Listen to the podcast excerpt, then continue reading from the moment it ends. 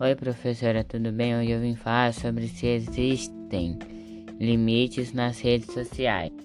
Há muitos usuários que passam várias horas diárias acessando e postando informações e lendo postagens de outros usuários. O problema é que muitos extra extrapolam o limite da expressão e se prejudicam com isso pois não têm devido cuidado com o que compartilham, trazendo transtorno a si próprios e aos seus contatos da rede. Essas pessoas não têm noção do alcance da internet e só percebem quando já é tarde demais.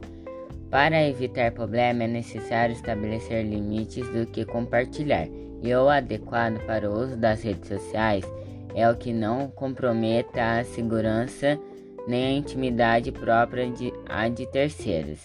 A noção do limite é sub, subjetiva.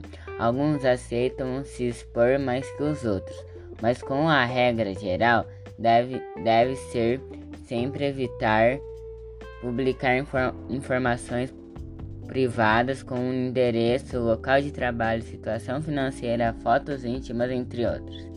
Mesmo que sejam compartilhados apenas com amigos mais próximos, há risco de serem alvo de hackers, invasores que conseguem obter as senhas de acesso às contas de usuários, que a, a, acessam indevidamente os dados e os divulgam. A falta do conhecimento dos limites ocorre principalmente entre crianças e jovens nessa, nessa faixa etária.